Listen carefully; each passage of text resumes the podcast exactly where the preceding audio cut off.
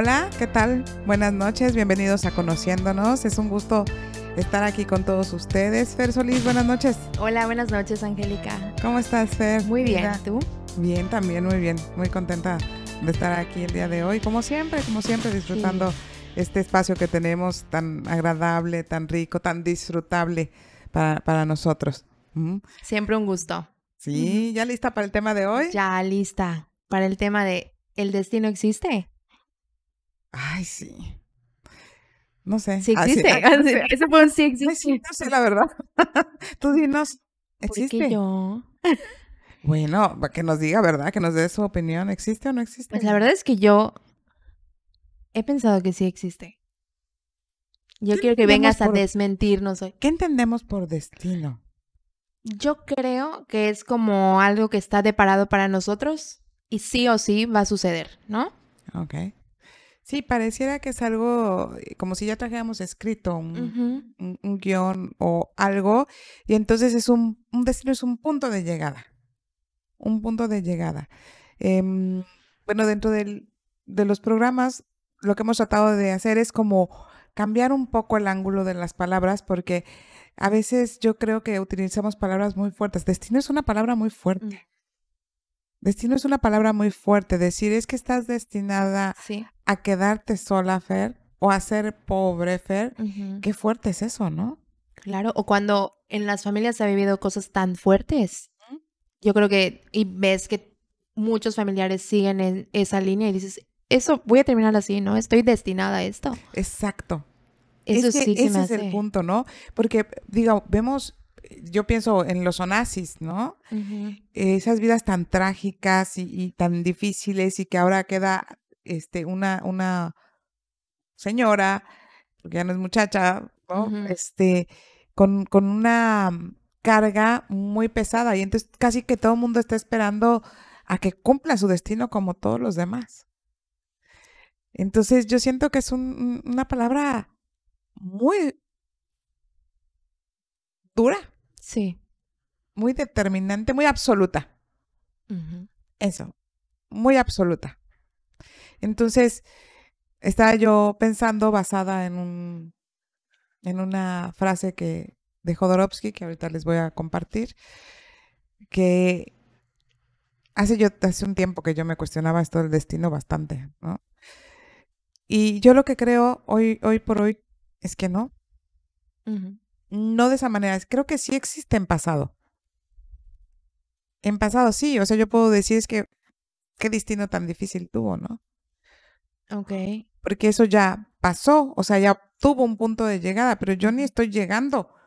O sea, yo apenas voy, ¿no? O sea, como por qué voy a, a ir hacia algún lado. Pero claro, si yo camino un camino, por ejemplo, si yo agarro de aquí a, a un parque, pues mi destino va a ser el parque porque estoy caminando ese camino. Pero, ¿qué tal si me, me antoja dar la vuelta a la derecha y me dirijo mejor a la panadería? ¿Mi destino cambió? Sí. Y yo siento que así es la vida. O sea, yo sí creo que no tenemos un destino absoluto que creo que tenemos un destino si caminamos el mismo camino y no nos movemos de ahí. Ok. Evidentemente, ¿no? Sí, claro. Si me dirijo al parque, voy a llegar al parque. Pero no puedo ir todo el camino diciendo, es que no quiero ir al parque, no pues da la vuelta. no, vete para el otro lado.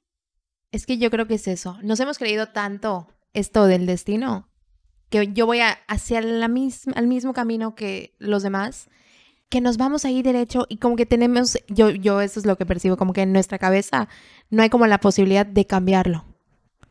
Pero sí existe esa posibilidad. Claro que sí.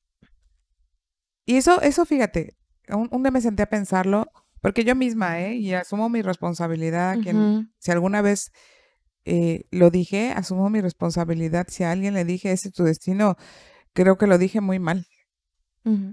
Hoy digo, bueno, no se supone que trabajamos o estamos haciendo algo para poder cambiar ese destino y tener un destino diferente que no sea este o tan sufrido, tan doloroso o tan dramático o trágico.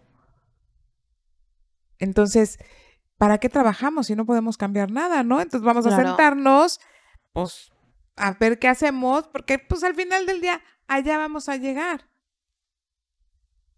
Pero además, fíjate, vamos recorriendo ese camino en esa resistencia, porque sabemos que, sí.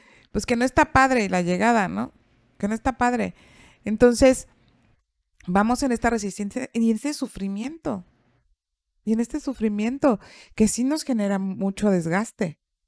Que sí nos genera mucho desgaste. Entonces yo digo, bueno, si yo estoy en este camino y empiezo yo a trabajar cosas, las trabajo para poder dar vuelta. O para cambiar un ángulo, ¿no? A lo mejor 15 grados.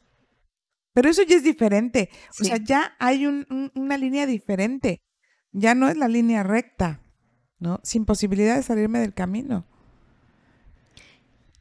Nos hablas un poco de la resistencia y se me viene un poco a la mente. Hay una frase, corrígeme, no sé si la has escuchado, que es algo como que cuando te rindes a la vida, la vida te lo da todo, algo así. Pero, por ejemplo, si yo me estoy resistiendo a cierto destino, esta parte de la resistencia habría que trabajarla un poco, como decir, no sé cómo, cómo decirlo, como honrar esa parte para poder cambiar el destino. Ok, yo me puedo, yo puedo rendirme al destino de otros. Ok. No al mío porque no ha llegado. Ok. Ok. Pero me resisto a llegar allá cuando estoy viendo el camino porque lo siento inconscientemente que voy para allá, ¿no? Es como una mujer que llega a los 45 años y le tiene miedo a la soledad. Sí, claro. Dices, claro que me resisto. O sea, tengo 45 años y estoy sola. O sea, mi destino es ese, no quiero ir para allá. Y entonces yo ahí lo que digo es, hay que trabajar para ver qué pasa de todos estos orígenes que hemos platicado, qué es lo que nos está deteniendo, que hace que estés parada acá y no giremos, ¿no? Para vivir en compañía. Que claro que se puede. Porque imagínate que ya hemos nacido ya, así ya, marcada, trim, para vivir sola. Acá. Trim, para mm, sufrir toda tu vida, ¿no? Trim, o sea, no venimos así. No venimos así. Porque entonces, ¿en dónde está el libre albedrío? Claro. O sea, hablamos mucho de libre albedrío y decimos, bueno, pues entonces en realidad no existe. si, si es así como nos, nos dicen, pues no existe. No existe. Entonces, ahí sí yo creo que, que es, un, es un juicio, por así decirlo. ¿No? Vivir en ese adelantado es un juicio. ¿No? Es así como, ay, ¿para qué? Hagas lo que hagas, no vas a tener dinero. ¿No? O si nadie de tu familia ha tenido dinero, pues tú, pues tampoco. ¿Y por qué no? si yo soy capaz de mirar el origen y hago cosas diferentes. Porque una cosa es que yo me resista y otra cosa es que no lo camine. Porque la mayoría de las personas nos resistimos, pero vamos caminando por ahí. Sí, claro. No quiero, no quiero, de verdad no quiero, no quiero. Y sigues caminando. Y yo, pues párate, párate, ¿no? Hazlo diferente, ¿no? Pero es que creo que en el camino muchas cosas nos detienen, ¿no? Muchas.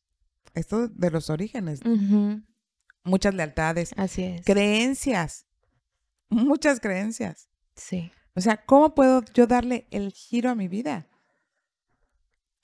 Esto no es tan de gratis, ¿eh? O sea, hay que, hay que trabajarle. Y creo que igual juega un papel importante la responsabilidad, ¿no?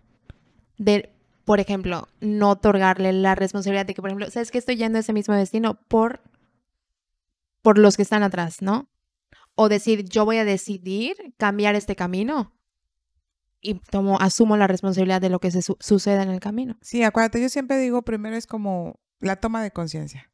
O sea, abrir la posibilidad de que sea de otra manera. Casi nadie vamos a admitir conscientemente que vamos caminando para allá.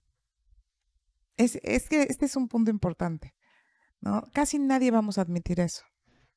Casi todos em, vamos a decir que no queremos ir para allá o que lo estamos haciendo diferente. Porque todos sentimos que lo hacemos diferente, aparte.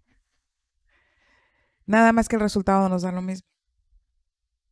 ¿No? Es como, voy a poner un ejemplo, ¿no? Una, una abuela que se embarazó joven, ¿no? Que se embarazó a los 17 o 18 años. Y entonces ella argumenta que se embaraza así porque pues en ese tiempo no los dejaban salir y pues que así pasó, no sé qué, y entonces tiene una hija. Entonces ella dice, yo con mi hija voy a tener más comunicación, no voy a hacer como fueron mis papás conmigo, no sé qué, y la hija se embaraza a los 18 años. Entonces, esta hija ya ve que con su mamá pasó, que con ella pasó, entonces dice, no, o sea, yo para nada, o sea, yo sí voy a darle permiso a mis hijas, a, mi hija, yo sí voy a este, hablar con ella, le voy a dar educación sexual, tarala, y a los 18 años embaraza la hija. O sea, la intención de no caminar para allá está. Pero si yo no sé qué es lo que atrapa acá, es que aunque esté. Ese es el punto importante. Ok. O sea, la conciencia ahí la tomamos. O sea, si vemos que se estrella otro y otro y otro, ¿no? Son, son como, como estas familias en donde todos se divorcian. Bueno, yo he oído comentarios así de, ay, ya estamos acostumbrados. Se va a divorciar fulanito, ¿no? Unas familias lo viven así como, ¿cómo? Se va a divorciar, nadie se ha divorciado en la familia. Y en el otro lado dicen, ay, no pasa nada, hombre, se acostumbra uno. Pero todos siguen caminando el mismo camino. Y entonces, ¿cuál es el destino? Pues te vas, te, vas a divorciar. Es, está cantado. Nadie quiere, pero está cantado. Entonces, lo que yo tengo que hacer es tomar conciencia de que si todo mundo ha llegado a determinado destino, yo sí tengo que ocuparme. No basta con que yo diga, yo lo voy a hacer diferente, ¿eh? No, no basta. No basta. Es, ¿qué pasó acá que hace que esto se repita cada generación. ¿Y se tendría que ver, por ejemplo, desde que comenzó la primera vez? Sí. Ok. Muchas veces estos son secretos, ¿no? Antes los secretos de familia eran, por ejemplo, eh, tomando ese ejemplo, este, jamás que te enteraras que se casara alguien embarazado. Era un súper secretazo, ¿no? Así era una cosa impensable, ¿no?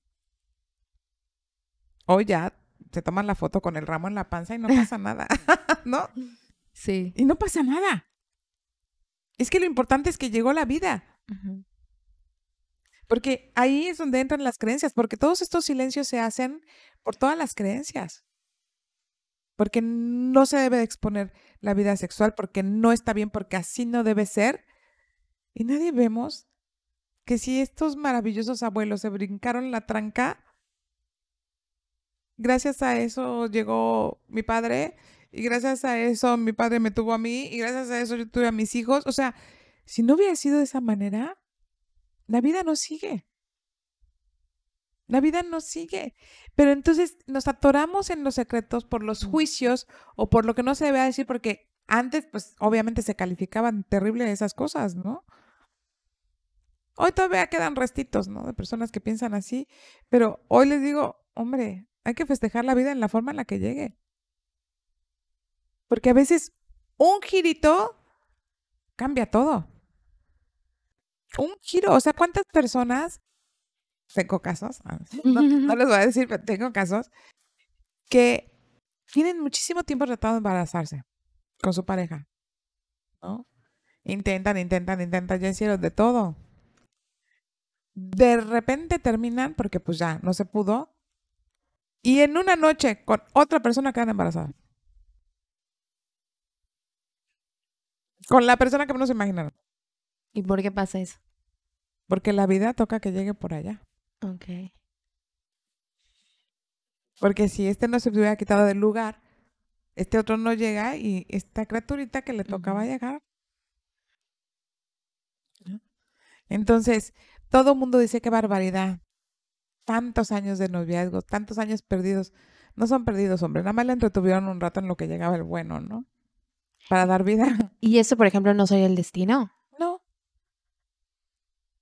Esos son acuerdos de almas. Ok. Ok. Ese es un tema diferente. Pero eso es para la siguiente temporada. Pero nosotros tenemos acuerdos. Y llegamos a cumplir ciertos acuerdos. Ya. Acuérdense que hay tres orígenes, biológico, sistémico y álmico. El alma también tiene sus asuntos, sus serios asuntos y divertidos asuntos. Ok. ¿No? Entonces, es diferente un acuerdo de alma a un destino terrenal. Ya. Terrenal. Si traemos misiones, si traemos misiones, todos llegamos con ciertas misiones, que es mentira que tengamos, vamos, tenemos que descubrirlas, porque si no nuestra vida va a ser, no, hombre, venimos a vivir experiencias, si la descubrimos, qué bien, y el chiste es que nos movamos y vayamos evolucionando, ¿no? Que tengamos esta capacidad de que si me estoy yendo a estrellar, estrellar allá, sea yo capaz de cuestionármelo. Yo les he dicho en varias ocasiones que la vida no es lineal, la vida es un prisma que tiene muchas caras. Y entonces, en esta cara yo puedo estar viviendo una, una realidad, por ejemplo, ¿no? Yo este, mm, vivía en la Ciudad de México. Mi camino, viendo en esta cara, hacia allá es uno. De repente mi vida giró hacia el sur. o sea, me vengo a Yucatán y mi vida giró. Por lo tanto, el destino que yo tenía cambia. Pero no puedo hablar de destino porque el destino es un punto final. Es un punto final. Para mí el destino es pasado. Es el destino de otro que yo puedo rendirme el destino de otro a lo que pasó. Claro que sí, respetarlo muchísimo porque ahí fue donde llegó. Pero hablar de destino entre los que estamos caminando, yo diría más bien que mirando hacia dónde nos dirigimos, si no queremos, nos demos cuenta que nosotros podemos girar. No basta con querer, ya hicimos un... Sí, claro. Que dos o tres programas de no basta con querer, ¿no? Pues es que no basta con querer. No basta con querer. Y a los tres orígenes le agregarías trabajar en las creencias. Eso va de entrada en todo, claro. No, no, las creencias han sido un los obstáculos más grandes que tenemos. Las creencias han sido un obstáculo muy grande para la evolución del ser humano. Porque muchos han sido y son mentiras. Sí, claro. Incluso pensar que el destino, que tenemos un destino es una creencia, ¿no? Es una creencia. Como muchas otras. Sí. Pero que además, o sea, tú tocas el punto de creencias y hay puntos neurálgicos que las personas no soportan, ¿no? y que con preguntas muy, muy simples las tirarías. Muy fácil. Muy fácil. Solo mirando la biología o la física o el origen de algo.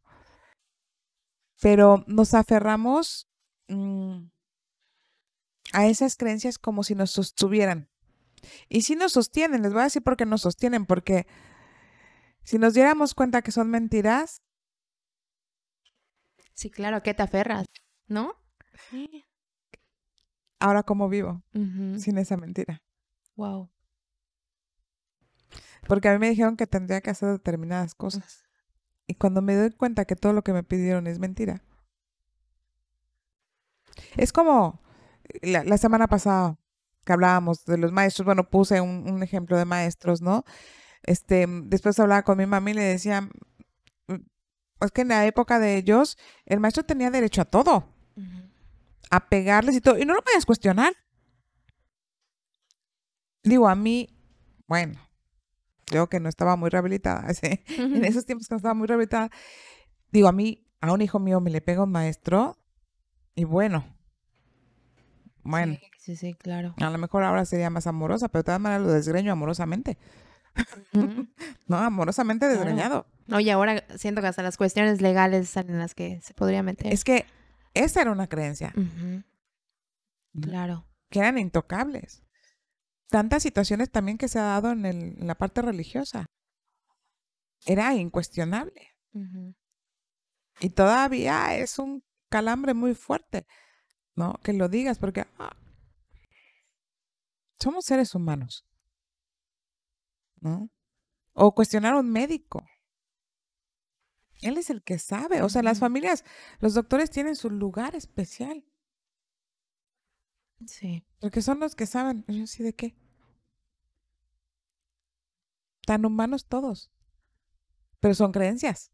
Sí, claro. Y entonces llegaba el, el sacerdote a tu casa y era así como la alfombra roja, ¿no? Mm, Y un honor que, que llegara y te diera el honor de, pues yo, pues de que estarán hechos. Sí. Y lo digo, yo trabajo con religiosos y les quiero mucho. Pero es una realidad lo que estoy diciendo. ¿no? Así como llega este algún político, ¿no? Y te sientes bien importante porque el político te trata. O sea, como si, como si el título te vistiera. El título no te viste. Mm. Todos somos seres humanos. Imagínate que yo le diera mejor consulta a un a alguno de estos personajes, ¿no? Y me esforzara más por el nombre que tienen o el título que tienen. Mm. Qué triste, ¿no? Sí. Pero entonces sí hay una creencia en eso muy fuerte. Y te digo, el, el asunto con las creencias es que casi, casi que son incuestionables. Y las personas se sienten ofendidas. Y a veces yo digo, pues es nada más echarle un poco de cabecita. ¿No? Un poquito. Si a nadie le ha funcionado la fórmula, ¿no? Porque muchas de estas cosas que vamos haciendo en este caminar, em, el resultado no es la felicidad, ni el que la gente esté bien. Pero insistimos en hacerlo, Claro. insistimos en hacerlo, ¿no? Es el camino. Entonces, yo siempre les digo cuando llegan una pareja a decirme, este, nos casamos, ¿no? Me- dieron anillo. A mí me da, por supuesto que me da muchísima alegría. Ujú. Pero lo primero que les digo, por favor, no escuchen a nadie de su alrededor, se lo suplico, no le hagan caso a nadie de lo que les digan. Y se me quedan viendo así como, ¿qué? Esta está loca. Y yo, de verdad, todo lo que los digan, bórrenlo. Entonces llegan a la siguiente y me dicen, tienes razón. No hay un solo comentario dirigido a la felicidad cuando te vas a Sí, casar. claro. Ni un no. A las mujeres nos ponen los guantes de box para decir, no vas a hacer esto, esto, porque si caes en esto, ta, ta, ta. A los hombres también. Y claro que llegamos con el machete en la mano. Pero además llegamos ya al fracaso y al pleito y al conflicto. No hay un solo mensaje de felicidad, sino de defensa. No nos dicen cómo crear un oasis, cómo ser una pareja, cómo decir nosotros, cómo unir nuestra economía.